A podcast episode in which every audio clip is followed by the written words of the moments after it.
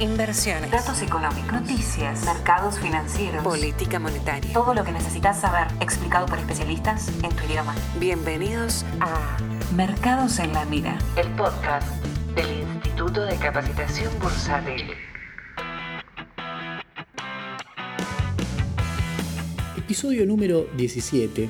Y lo que les propongo para esta semana es que discutamos un poco sobre la carrera por la vacuna en Estados Unidos y la carrera del Bitcoin, ¿sí? disparándose ya definitivamente y separándose del resto de los activos de manera muy marcada. ¿Es sustentable? ¿No es sustentable? ¿Vale comprar? ¿Hay que esperar? ¿Vendemos? ¿Qué hacemos? Bueno, vamos a hablar un poco de eso. También vamos a hablar en nuestra sección semanal No para, no hagas nada. No para, no hagas nada. De la solidaridad bolsera, ¿sí? algo que es muy importante para mí, que voy a tratar de desarrollar. Vamos a dar los premios Clemente esta semana, ¿sí? al mejor Clemente, al peor Clemente. Y después, como siempre, sección Argentina. En Argentina tenemos para tirar al techo, porque si bien parece que no, pasó nada, ¿sí? pasaron algunas cosas. En principal pasaron cosas con el tipo de cambio, pasaron cosas eh, en materia de las colocaciones, hubo una discusión respecto de si la subasta sí, la subasta no, y el mercado se siguió moviendo, así que como siempre, todas las semanas nos da mucho de qué hablar. Así que si te interesa esta propuesta, quédate, que ya arrancamos. ¿Querés aprender a invertir tus ahorros? ¿Te gustaría convertirte en un inversor profesional? En el Instituto de Capacitación Bursátil tenemos cursos cortos o carreras anuales con prácticas y análisis de mercados en vivo. Comenzá ya a estudiar con expertos en inversiones. Entra a www.icbargentina.com y reserva tu lugar. Bueno, los índices en Estados Unidos índices accionarios en Estados Unidos, ahí siempre miramos tres, son cuatro los más importantes, pero siempre miramos Standard Poor's 500, que es el general, el resumen general de todo. El Nasdaq, que tiene un sesgo más hacia tecnológicas, ustedes ya saben. El Dow Jones Industrial Average, que tiene un sesgo industrial, o sea, tiene empresas que son más de corte industrial, ¿sí? no tanto de otros sectores. Y está el Russell 2000, que no se le da tanta bolilla, pero se, mira bastante en el mercado porque te mete las empresas, llamémosle las pequeñas empresas, son las que tienen poca capitalización. No significa que necesariamente sean una empresa chica, pero es una diferencia muy técnica, no importa. Entiéndanlo como el índice de las pymes del mercado americano. Bueno, ¿cómo andan los índices en Estados Unidos? Bien, ahí andan. No, a ver, anduvieron más o menos eh, estables durante la semana, van y vienen cuesta, cuesta. A ver, hubo noticias medias malas, o sea, datos medios malos, y datos que tampoco van a romper el mercado, pero tuvimos datos de ventas minoristas, el dato es un dato macroeconómico de ventas minoristas no anduvo muy bien, o sea, vino por debajo de lo que se esperaba, pegó un poquito mal. Eh, y los pedidos de desempleo que siguen arriba de 700.000, 740.000 tuvimos esta semana, con lo cual el mercado quiere que esos números vengan un poquito mejor. Entonces eso eh, entibió un poco todo, pero nos cuesta todavía. ¿eh? Desde aquel máximo que tuvimos eh, eh, con la vacunación que, sufrimos en el mercado cuando salió la noticia de Pfizer que había logrado 90% de, éxito en, los testeos de la tercera fase, desde ese máximo, desde el que bajamos y corregimos, no pudimos volver más a ese nivel. Y este lunes arrancamos también con novedades respecto de la vacuna. ¿sí? Se da como una especie de carrera por la vacuna. Esto es, así. Pfizer ya la tiene. Eh, esta semana Moderna salió y dijo, nosotros ya la tenemos también, ya hicimos las pruebas de la tercera fase, 93, casi 94% de eficacia. ¿sí? Contala como quiera Pfizer. Cuatro puntos más de eficacia que vos. Al rato salen los de Pfizer al otro día y dicen, no, porque ahora ya terminamos los testeos. La aceptación subió al 95.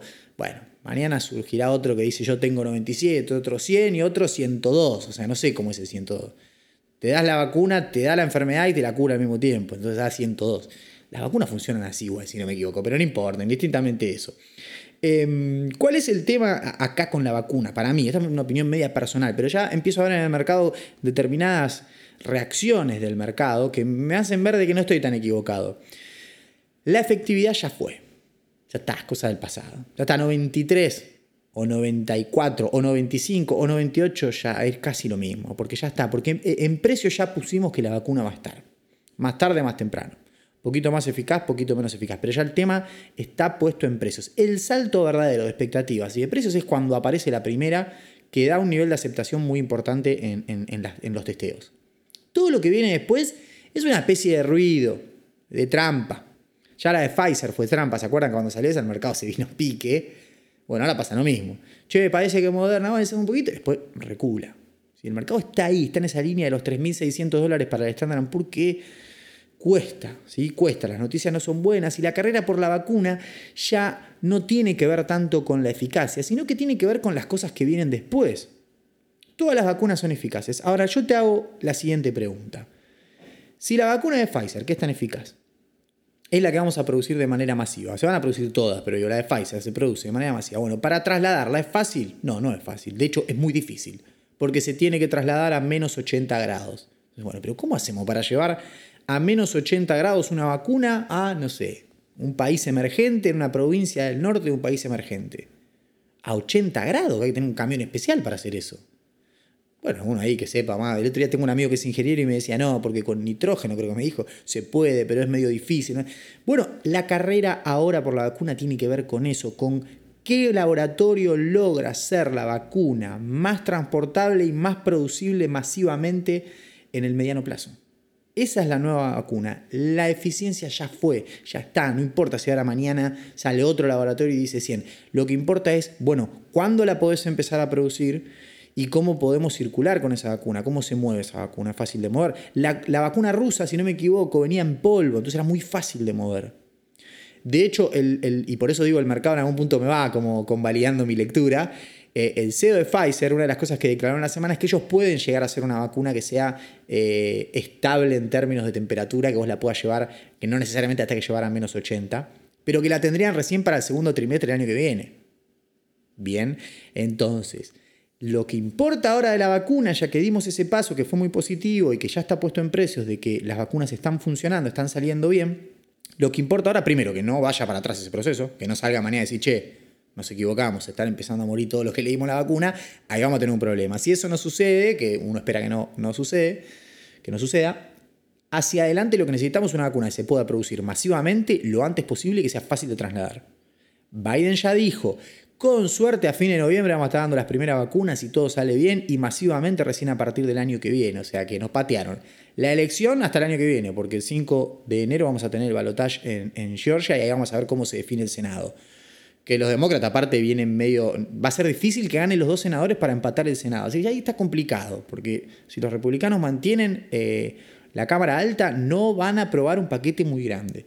Por otro lado, la vacuna está, pero sí, pero está para, para cuándo está? Y para el año que viene. Entonces, el mercado entra en esa fase de, bueno, vamos, vamos, venimos, vamos, no venimos. Ahí es importante el timing.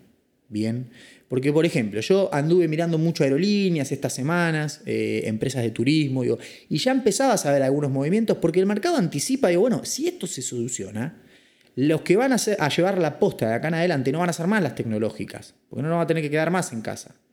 ¿Cuáles van a ser? Bueno, las de turismo, las eh, aerolíneas, eh, todo lo que tenga que ver con industria, el sector financiero que viene medio rezagado también. Ahí es donde va a empezar a correr la ola. Bueno, pero ojo con el timing, porque en finanzas yo siempre digo, anticiparse mucho a un suceso es tan malo como no verlo venir.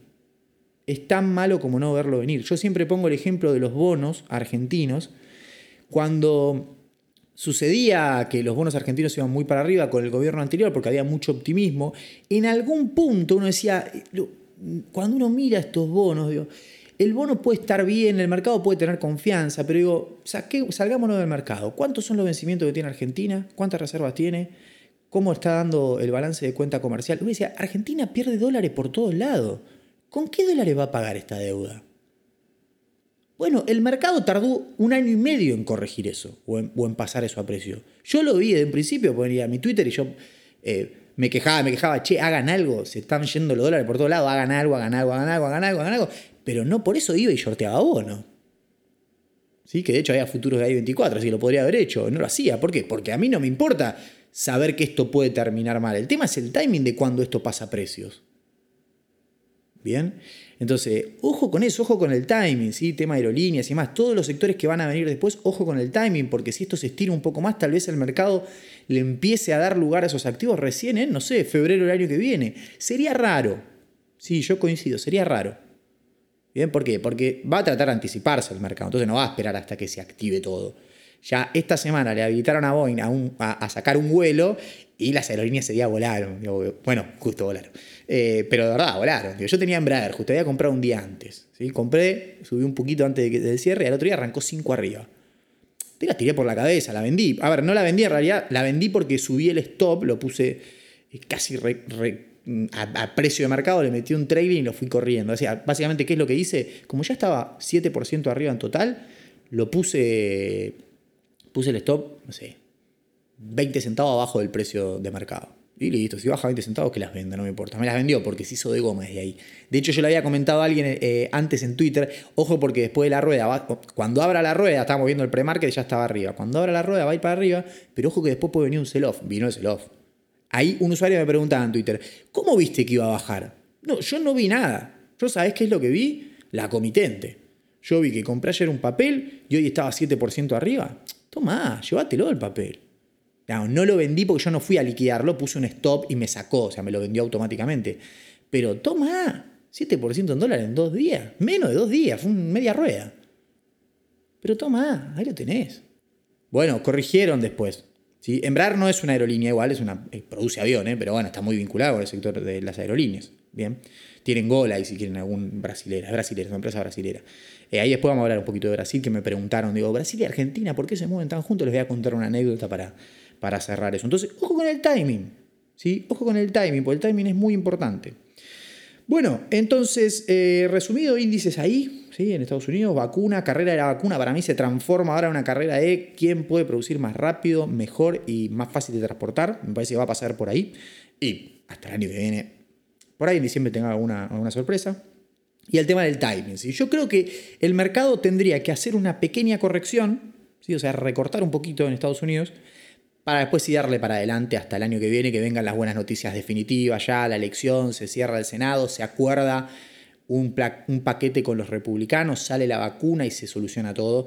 Podría el mercado en diciembre armar una historia de ese tipo como para ralear, pero antes debería corregir un poquito, la verdad, porque es bastante feo el gráfico que tenemos del Standard Poor's, ¿sí? como que te dice, mm, esto no se sostiene de nada.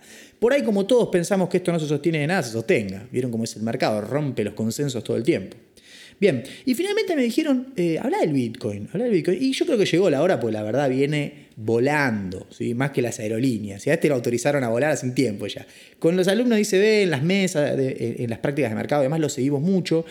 Eh, le dimos mucha bolilla cuando estuvo sobre la zona de 10 mil dólares, por una zona importante. ¿sí?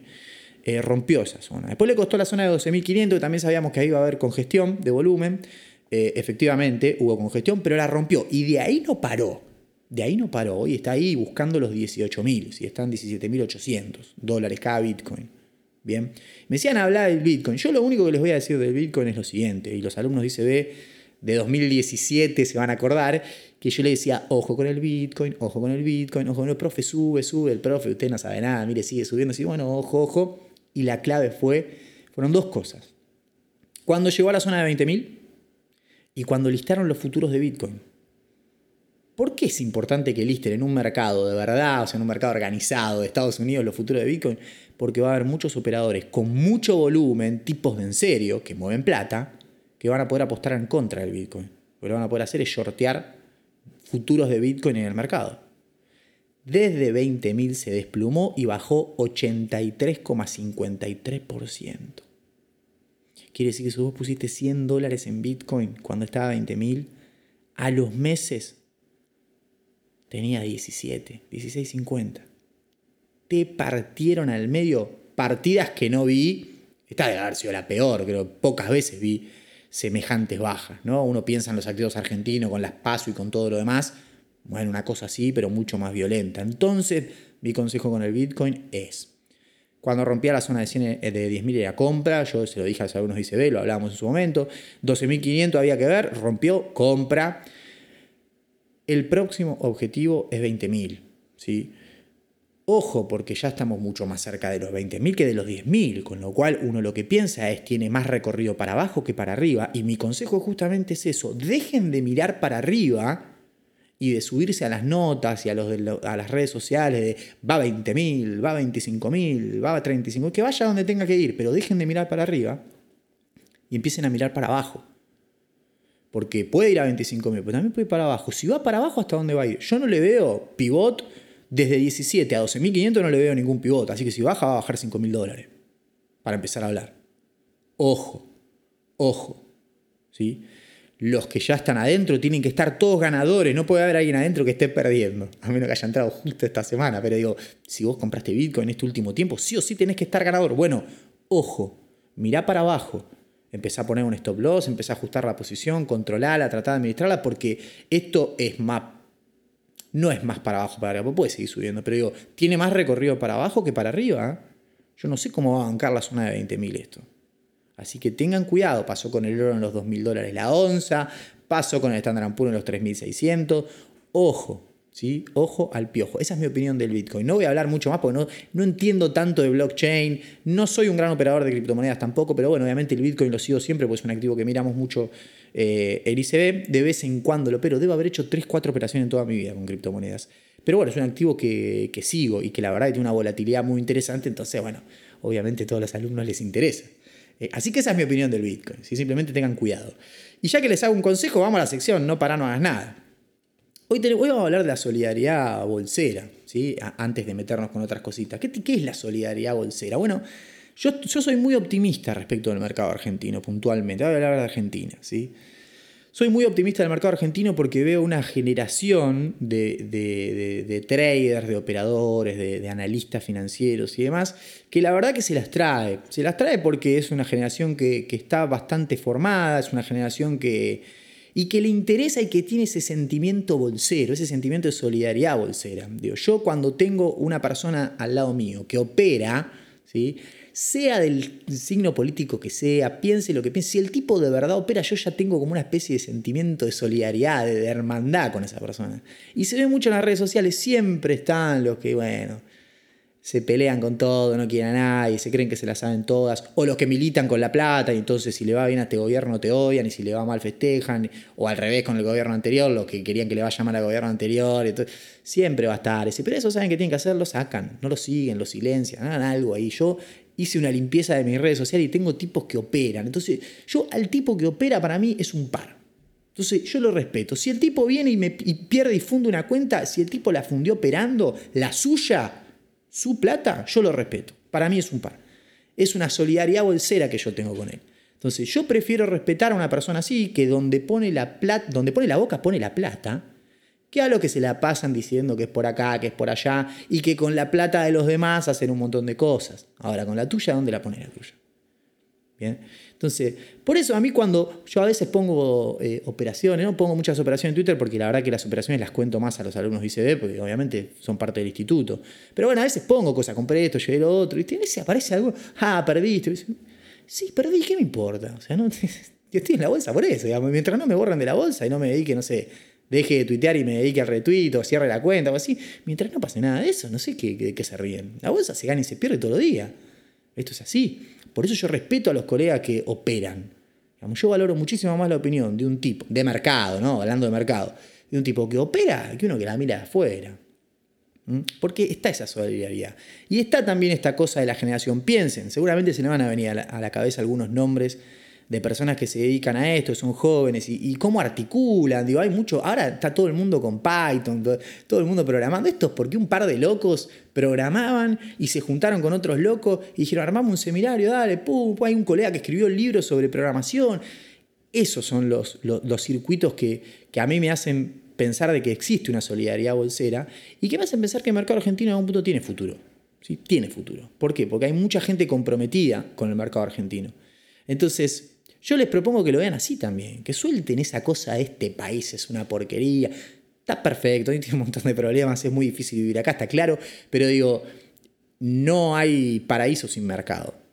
Ningún país se desarrolló sin tener mercado de capitales.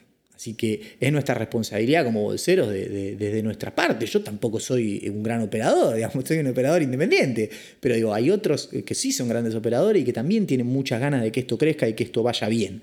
Entonces, eso es la solidaridad bolsera. Y me llevó a una anécdota, ¿sí? que, que, entendiendo todo esto, la pasión que uno le pone, lo que le gusta que los demás puedan armar cosas y, trabajar con colegas y demás, me acuerdo patente en una reunión, ¿sí? con gente, eh, con, con amigos, amigas, ¿sí? Eh, con una orientación política distinta a la mía, así más de tipo progresistas, Que nada, yo me senté al lado de otra persona que me hizo una pregunta, pues sabe que me dedico a esto, y me dice, che, con los bonos, no sé qué, pues nos pusimos a hablar, yo, no, lo que pasa es que ahí vos tenés que ver la duration de esto, qué sé yo.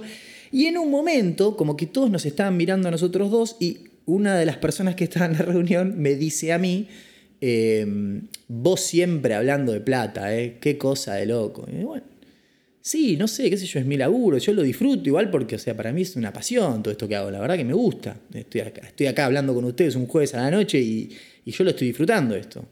Eh, espero que ustedes lo disfruten del otro lado también. Entonces, nada, me quedo, digo, bueno, está bien, hablemos de otra cosa, dale, porque se pueden hablar del medio ambiente, me acuerdo, patente, el medio ambiente. Después se pusieron como locos porque eh, eh, gente de Capital Federal, porque iban a hacer un edificio donde había, donde había un, baldío, porque no eh, dicen había un parque, un baldío, iban a hacer un edificio, estaban como locos. ¿Cómo van a hacer un edificio acá si esto es un baldío, es nuestro baldío? Pero vos lo usás el baldío, no, pero igual, bueno, listo. Y al final de toda esta trayectoria, de la reunión yo les digo, al final ustedes me dicen a mí que yo hablo de plata, digo, y ustedes se pueden hablar del medio ambiente, y la verdad es que lo de ustedes es un problema que tienen ustedes moral, porque para ustedes es más moralmente correcto o sos mejor persona si te preocupás por el medio ambiente que si te preocupás o te apasionás por, por las finanzas. Entonces, eh, automáticamente dije eso y es lo que, lo que, la respuesta que nosotros los bolseros tenemos que dar. Yo, sí, ¿sabes qué? A mí me interesa hablar de plata, yo hablo de finanzas, ¿qué crees que haga? Me gusta, me divierte. Yo no tengo problema en perder plata, de hecho, porque muchas veces opero y pierdo plata. No me interesa, porque yo lo hago mucho más que porque voy a ganar o voy a perder. Lo hago porque yo soy bolsero, me gusta operar. Entonces, me gusta tomar una operación, hacer un análisis, estudiar y poner plata. ¿sí? No andar diciendo que poner la guita y si tengo que perder, pierdo y si tengo que ganar, gano. ¿sí? Y como yo hay un montón más y entre nosotros nos defendemos y hay una solidaridad bolsera en última instancia. ¿Sí? Así que si a vos te interesa el medio ambiente, a mí me interesa la bolsa, eso no te convierte en mala voz, ni en bueno a mí, ni en malo a mí, ni en buena voz, ni en mala voz. ¿Estamos? Entonces, solidaridad bolsera. Cortemos con los premios Clemente esta semana que venimos. Tenemos un premio ganador, tenemos un Clemente ganador esta semana. Un Clemente que me. un amigo que, quiere, lo vamos a llamar el Clemente Mariscal, porque es un mariscal. Eh, jugando al fútbol es, un gran central.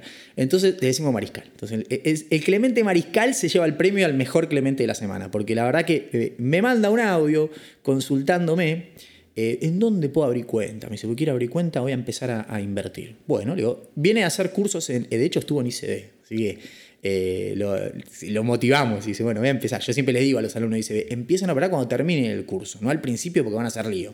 Entonces, terminó el curso, el tipo me dice, ahora quiero operar, y me manda, me escribe un audio y me dice, mira, yo tengo mi trabajo, yo sé que con esto no, no me voy a dedicar a esto, o sea que la verdad es que lo, lo que a mí me gustaría es seguir con mi trabajo, ¿sí? separar una parte de mis ahorros para dolarizar, ¿sí? dolarizo una parte de mis ahorros, ¿sí? y con el resto lo que quiero hacer sí, es fondear una cuenta ¿sí? y comenzar a mover un poco con un poco más de riesgo. Pero voy a agarrar una partecita pequeña del capital, de hecho me consultó cuánto es el mínimo que te dejan transferir, eh, creo que 50, algunos te piden un mínimo de 50 mil, otros no tienen eh, mínimo, 50 mil pesos. Y me dice, no, estamos bien, vamos a ir con un monto así, asá. Me dice, eh, pero lo voy a usar primero para empezar a aprender. De a poquito me voy a ir lanzando activos de más riesgo. Yo total todos los meses me separo una parte que, bueno, yo ahorro en dólares eh, y el resto, bueno, si después pongo más, vemos bono. Se lleva el premio Clemente porque... Eh, en realidad no tendría que ser el premio Clemente porque hizo las cosas bien, pero, pero perfecto. Se dan cuenta cómo el tipo detectó todo. Tomó noción de las cosas que uno puede hacer y no puede hacer en el mercado, se dio cuenta que no es que viene al mercado y se va a hacer rico, dijo yo tengo mi laburo, no me voy a dedicar a esto, es una parte, una parte la reserva en dólares, ella sabe que se guarda una parte, entonces ya tiene, está pensando en una cartera, porque está agarrando una parte dejando en dólares, otra parte por ahí la ponga en bonos y el resto va a ir a especular con acciones, una pequeña porción del capital para controlar los riesgos. Yo lo recibí como lo recibo a todos, ¿eh? puede ser testigo él de lo que le dije. ¿Cuánto vas a poner? No sé 25 mil, bueno, vas a perder todo. Bienvenido, ¿sí? Me dijo, no importa, me dijo, no importa, no importa. Y una vez que me dijo, no importa, ya dije, bueno, igual todo no lo vas a perder. Si sale mal, vas a perder una parte. Pero la noción del riesgo, el sentido de la ubicación, de la pertenencia, entender su capital como una cartera, saber de dónde salen sus ahorros, a dónde van, cómo los va a usar, hizo todo bien, así se empieza. Acá no hay secretos, no hay recetas mágicas. Ahora tenemos otro premio Clemente, que es el premio Clemente Clemente al de la semana, lo puse en Twitter. Un colega que me ve que estoy tuiteando sobre Embraer. ¿sí? Las empresas, cuando uno busca una acción en una plataforma para comprarla o venderla, tienen en tickers, rigs, códigos. Si yo quiero buscar Galicia, pongo GEGAL. Si quiero buscar Embraer, pongo ERJ. El tipo me vio que yo estaba tuiteando sobre eh, Embraer antes de venderla, porque acuerden que yo después la vendí, la terminé liquidando, salió, me sacó automáticamente el mercado. ¿Y qué hace el tipo? Dice, ah, mira, estoy dando Embraer, voy, voy a comprar Embraer. Pum, Fue y se equivocó y en vez de tipear ERJ, tipió ERY. O sea, compró otra cosa el tipo. Compró un, eh, si no me equivoco, compró un ETF inverso apalancado de energía. cualquier cosa, compró cualquier cosa. El tipo compró cualquier cosa, me empezó a decir, y ahora, uh, se, paró un poquito. Y yo estaba, volando en verdad. Le no, ¿qué, ¿qué se paró? Le digo. A ver, no, claro. Y ahí me pone, creo que puse el chat de hecho en Twitter. No, claro, es que no puse eh, RJ, compré y bueno, hiciste todo mal. Hiciste todo mal. Todo mal, porque eh, compraste algo que viste en Twitter. Eh, ya cuando él llega a Twitter es porque ya está. si lo tuitean es porque se está terminando. ¿sí? De hecho, yo justo antes había comentado, ojo, porque puede haber un sell-off. O sea, no, no, no. Tomó todo el camino que no hay que tomar. ¿Saben qué es lo mejor de todo esto? Que el tipo estaba ganador, porque el fondo ese era un fondo, un ETF inverso de energía apalancado, empezó a subir y el tipo estaba arriba. Y como si fuese poco, y por esto hay que darle el verdadero premio Clemente de la semana, cuando le digo, bueno, te equivocaste, amigo, cerralo, me dice, no, ¿qué lo voy a cerrar si estoy arriba? Me quedo, se queda, el tipo se queda. Extraordinario, extraordinario. Se queda en un ETF apalancado por dos de energía inverso, que no sabe ni qué es, no sabe ni qué es un ETF, ni qué es un inverso, y es apalancado, pero subió y se queda y no le importa. Lo único que le recomiendo es, bueno, por lo menos poner un stop loss. Bien, se llevó el premio Clemente por afano. Bien, bueno, vamos a hablar de Argentina. Últimos minutos, vamos a hablar de Argentina. Eh, fue una semana que, a ver, van pasando cosas, pero como verán, no pasó nada muy, muy, muy importante. Entonces da, da, lugar a que pueda explicar algunas cosas más, charlar un poquito más, extender el monólogo un poquito más. Digo, porque cosas, cosas así fuertes, fuertes no pasaron. Fue una semana media relajada en Argentina. Tuvo el tema del impuesto a la riqueza ahí, que, que bueno, listo, que sí, que no, que va, que viene, lo aprueban. Vamos a hacer Namibia porque lo aprueban, y otro dice vamos a hacer Suiza porque lo aprueban. Para mí, ninguna de las dos cosas va a ser un impuesto más de todo lo que tenemos y listo. Eh, pero bueno, arrancamos por el dólar. ¿sí? Los dólares hicieron piso. Yo tengo acá un listado de dólares y esto habla de lo que es la economía argentina. ¿no? Tengo oficial, solidario, MEP de AL30, contado con liquidación de AL30, contado con Galicia, Blue. Qué lío, hermano, son como 55 mil dólares. Bueno, es así, digamos. Los dólares paralelos hicieron piso. Vamos a arrancar de, de lo elemental. Primero, dólar oficial. En el MAE, el Banco Central, sigue vendiendo reservas. No se soluciona. No aparecen los dólares de soja. A veces aparecen y te dan muchísimo margen. Hasta compras reserva cuando liquidan un poquito los ojeros. Pero bueno, los ojeros liquidan un poquito los lunes y después se borran toda la semana. Lógico en términos económicos, porque no van a pagar un dólar a, no sé, a 60 pesos. Los estás matando, porque hay que contar las retenciones. Así que la presión ahí sigue. El central no se puede mover, no se puede correr, sigue comprando. Se está acelerando la devaluación igual, ¿eh? Le siguen dando, le siguen dando, le siguen dando. Ahora tenemos en 80 el dólar mayorista oficial. El solidario le sumas todos los impuestos, te quedan 141. El dólar MEP está en 146. ¿sí? Y el contado con liquidación en 150. Venían bajando, pero hicieron piso. ¿sí? ¿Qué significa hacer piso? Que, dejaron de bajar, básicamente. ¿sí? Como que encontraron un soporte, un lugar donde decir, bueno, no, hasta acá, hasta acá bajamos, hasta acá bajamos. Y de ahí empezaron a rebotar un poquito, empezaron a subir un poquito. ¿sí? Lo que está pasando ahora puntualmente es que se está achicando la diferencia entre el dólar MEP y el dólar contado con liquidación entre un dólar electrónico y un dólar divisa, un dólar cable. El cable vos lo puedes mandar al exterior, el electrónico no. Entonces, la diferencia entre el MEP y el contado con liquidación se empieza a achicar, ya está por debajo del 3%. Entonces, eh, ¿por qué pasa esto? Bueno, pasa esto porque ahora las intervenciones del gobierno están principalmente concentradas en la parte del contado con liquidación y no en el MEP. ¿Sí? ¿Por qué? Porque lo que hacen es comprar bonos contra dólar divisa, dólar cable. ¿Está bien? Se fueron al ticker, el AL30, que es el bono, con la C al final, ahí. ¿Y qué están haciendo? Comprando. Entonces, ¿compran bonos con dólares cable? Sí, bueno, la pregunta, ¿y de dónde sacan los dólares cable? Y ahí está la gran pregunta. una parte la debe poner el central, el tesoro por ahí tiene dólar divisa. Eh, hay que ver si el ANSES no tiene, tendríamos que ver también, porque pudo haber liquidado bonos eh, contra C y, en algún momento y tiene. O el ANSES se dio de alta en el MAE también, así que puede comprar dólar cable oficial. Ahí la normativa no es muy clara, si lo va a poder hacer o no. Igual es el ANSES, así que la normativa se la pueden cambiar. Lo que pasa es que si el ANSES se pone a comprar dólar cable en el oficial para, para venderlo en el, en, el, mercado de bonos, genera más presión compradora en el mercado oficial, que ya tenés un montón de presión compradora en el mercado oficial. Así que no está claro cuál es el, plan. No está, ¿Cuál es el plan? Porque si vos comprás bonos con dólar cable, o sea, estás vendiendo dólar cable. Te dan el bono y vos le das el dólar cable. ¿A quién le das el dólar cable? ¿Quién está interesado en tener dólar cable? Bueno, alguien que se quiere ir. ¿Quiénes son los que se quieren ir? Los fondos. Entonces lo que están haciendo es darle salida a los fondos a través del mercado de bonos. Les dieron las subastas, que fueron por 750 millones, pero queda un montón de plata más. ¿Al resto cómo hacemos? Bueno, deben haber acordado, evidentemente, bueno, van a ir saliendo por cable, yo les voy a ir vendiendo. Y los que compran bonos con cable, o sea, los que venden dólar cable, efectivamente es el gobierno porque son posturas muy grandes. En general los operadores no ponen posturas tan grandes porque no tienen tanto capital. Entonces ahí te das cuenta que es el gobierno. Le están dando salida a los fondos. Lo que pasa es que uno puede decir, no está mal, sí, para que no te genere tanto ruido la salida. El tema es de dónde salen esos dólares. En el sentido de macroeconómicamente son reservas que vos seguís vendiendo. No, no hay plan para zanjar ese hueco que armaste por no sacarle las retenciones a los ojeros. Entonces faltan esos dólares. El plan sigue siendo como, como que le sigue, va rengo. Vieron que yo pongo, a veces el central compró tanto y nos ponemos todos contentos, pero digo, la verdad es que igual, también el otro día ponía, sin los dólares de la soja al final del camino, lamentablemente siempre terminás vendedor en el MAE. O sea, vendiendo reservas. Ese es el principal problema que tenés.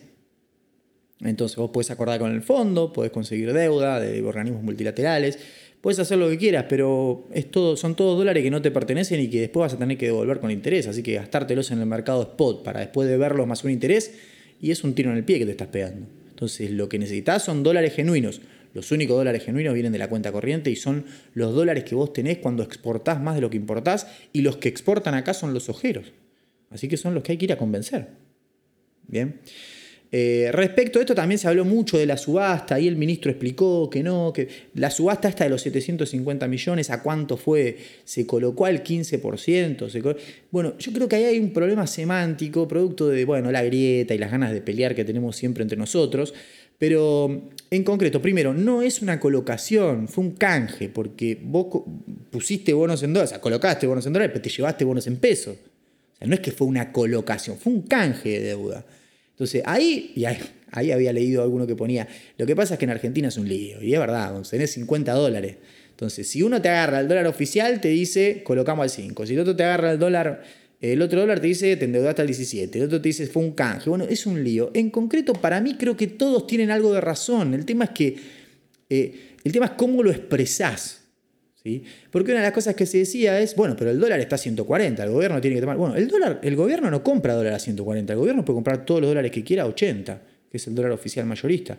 Cuando tuvimos que pagar la cuota del Fondo Monetario hace un par de semanas, el Tesoro compró en el mercado oficial a 80, 70 y pico estaban en ese momento.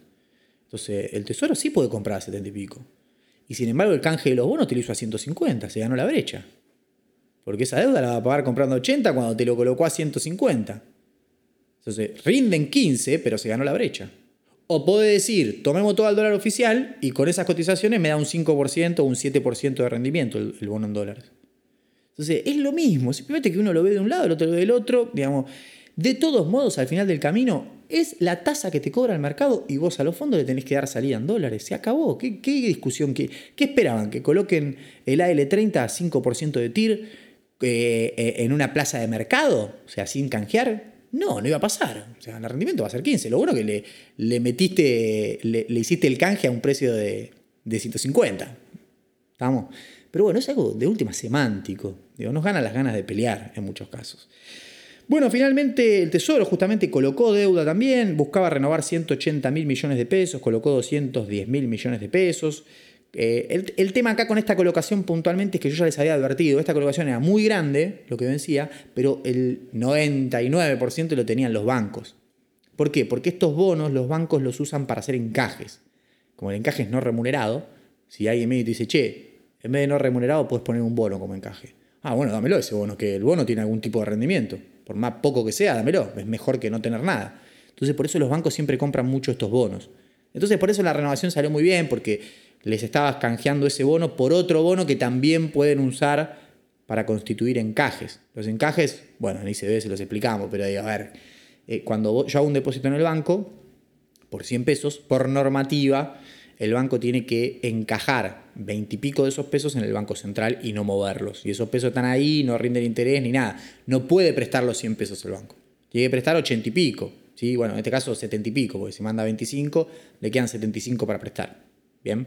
Entonces, bueno, eh, el tema es, los bancos están encajando plata en efectivo y esa plata no le rinde ningún interés. Entonces el gobierno en algún momento, el gobierno anterior, de hecho de Cambiemos, que es una buena medida, le dijo, escúchame, el Tesoro va a colocar unos bonos, ¿por qué no se los compras? Y te los dejo poner como encajes. Total, esos bonos te dan un rendimiento a vos y en vez de poner un encaje de billete que no rinde nada, pones un bono que te rinde. Dale, dijeron los bancos. El Tesoro colocó los bancos le dieron la plata. Agarraron el bono y lo encajaron en el central. Este gobierno lo sigue haciendo, es una buena política, sobre todo en este contexto en donde estamos queriendo buscar que los bancos que tienen mucha plata encima, porque la gente tiene muchos depósitos, se lo presten al tesoro y no lo pongan en el Banco Central. Ese es el objetivo. ¿sí? Cortar el circuito vicioso de emisión, déficit, eh, eh, pasivos no monetarios. Sería, pero emisión, déficit, mucha liquidez en los bancos, los bancos se la devuelven al central, el central sigue emitiendo. ¿Para qué me la devolvés si yo igual termino emitiendo? Escucha, ¿por qué no agarrás vos y se la prestás vos al tesoro? Lo que venimos hablando siempre. Entonces, bueno, este tipo de medidas ayudan. Ayudan. Por eso fue tan buena, fue muy exitosa la colocación. Sigue este mes. Sigue porque quedan tres colocaciones más, por lo menos. Bien y quedan bastantes vencimientos todavía. Así que va a estar interesante lo que pase de ahí en adelante. El mercado argentino igual ya para ir cerrando, está como en una etapa también ahí medio de, recalculando. Me preguntaba alguien, ¿por qué Argentina está tan pegado a Brasil? ¿Por qué cuando, bueno, cuando uno mira el Merval en dólares y mira el, EWZ, por ejemplo, que es como, eh, un, que es como un índice brasilero de ADRs de Brasil, ¿bien? Eh, es un ETF. Y se, mueven iguales, se mueven muy parecidos. Sí, se mueven parecidos. Argentina tiene un high beta, o sea, básicamente cuando sube, sube más, cuando baja, baja más, digamos, porque es más volátil, sí, obviamente. De hecho, desde el canje nosotros estamos menos 20 y ellos están más 4, así que eh, somos mucho más volátiles.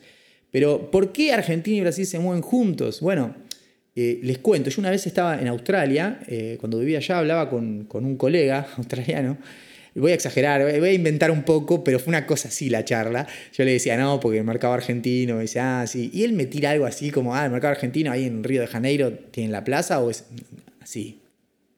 Así. Y yo me imagino que en Estados Unidos debe ser muy parecido.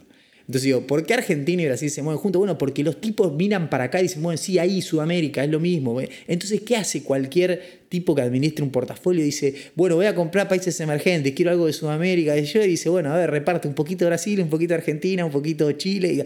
Y es así. Entonces, por eso los ADRs argentinos y brasileños se van a mover siempre muy parecidos, porque nos ven como un conjunto. Los tipos saben que Brasil mueve más volumen, que los ADR ellos son más líquidos, son mejores para operar, no tienen tanta inestabilidad macroeconómica y demás, pero siempre un puchito a Argentina le tiran. Entonces, cuando los tipos dicen vamos a dedicar 10% de la cartera a emergentes, 5 va a ser Latinoamérica, de esos 5, 3 puntos van para Brasil, 1 para Argentina y 1 para alguno más.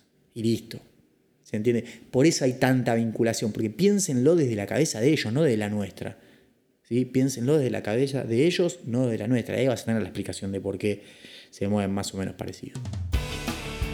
Bien, hasta aquí llegamos entonces, 37 minutos. 38 minutos empieza a ser como el, tiempo óptimo de los nuevos. Vamos a tratar de volver a, a 30 si nos hacen tan largos. Les dejo un saludo muy grande a todos, en especial a los alumnos de ICB, a todos los que nos ayudan en las redes sociales con la difusión y demás. Como siempre digo, esto ya no es algo que me pertenezca a mí, sino es algo que nos pertenece a todos. Así que les agradezco como siempre la buena onda, las escuchas, compártanlo, metan retweet, metan fab, ayúdennos, que eso nos viene muy bien y nos alienta a seguir haciéndolos. Y les adelanto que el episodio número 20 muy probablemente lo hagamos en vivo directamente. Así que estén atentos ahí.